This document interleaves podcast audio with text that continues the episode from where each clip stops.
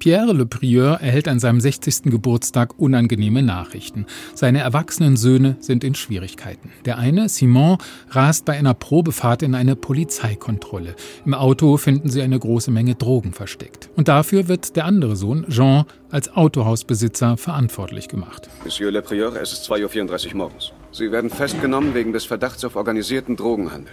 Verstanden? Was soll das mit den Handschellen? Das ist das übliche Verfahren. Wir melden uns bei Ihnen. Na komm. Los. Ich bin unschuldig, ich schwör's dir. Vater Pierre vermutet, dass es sich um einen Komplott gegen ihn handelt. Er ist Hafenarbeiter und von ganzem Herzen Gewerkschafter. Gegen Drogenhandel am Hafen hat er sein Leben lang angekämpft und sich dabei nicht nur Freunde gemacht. 15 Tonnen Koks jährlich haben die Bullen beschlagnahmt in den letzten Jahren.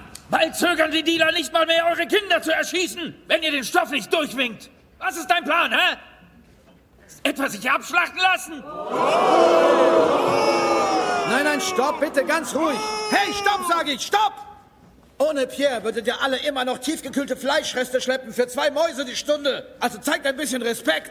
Le Prieur ist sowas wie das Gewissen der Hafenarbeiter. Ihre Welt ist rau. Viele sind genervt von seiner Rechthaberei, respektieren ihn aber, weil sie realisieren, dass es ihm beim Kampf gegen die Drogenkartelle auch um sie geht. Die Serie von Vincent Cardona erzählt von der Gemeinschaft unter den Arbeitern, ihrem Selbstbewusstsein, das den Hafen mit seinem Ölgeruch und der surrealen Containerarchitektur zu einer Art Festung macht. Manch einer würde seine Mutter verkaufen für so einen Arbeitsvertrag. Und einige Jungs mussten, bevor wir sie hier aufgenommen haben, jahrelang Regale im Supermarkt einräumen. Wenn du also nur hier bist, weil du musst, dann bitte, da ist die Tür, lass dich nicht aufhalten. Hafenarbeiter zu sein, muss man sich verdienen. Gleichzeitig ist es ein Kampfplatz der Globalisierung, auf dem die alte Welt von Pierre mit ihren Prinzipien auf verlorenem Posten steht und vor Doppelmoral nicht gefeit ist. Wir hatten alles, um glücklich zu sein. Und das waren wir auch. Aber nicht lange genug. Schon früh begann ich zu lügen.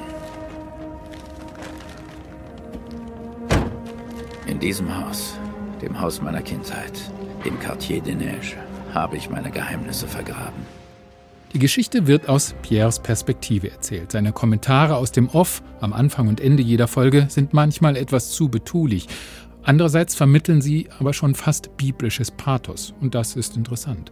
Im Mittelalter hieß Le Havre noch Hafen der Gnade.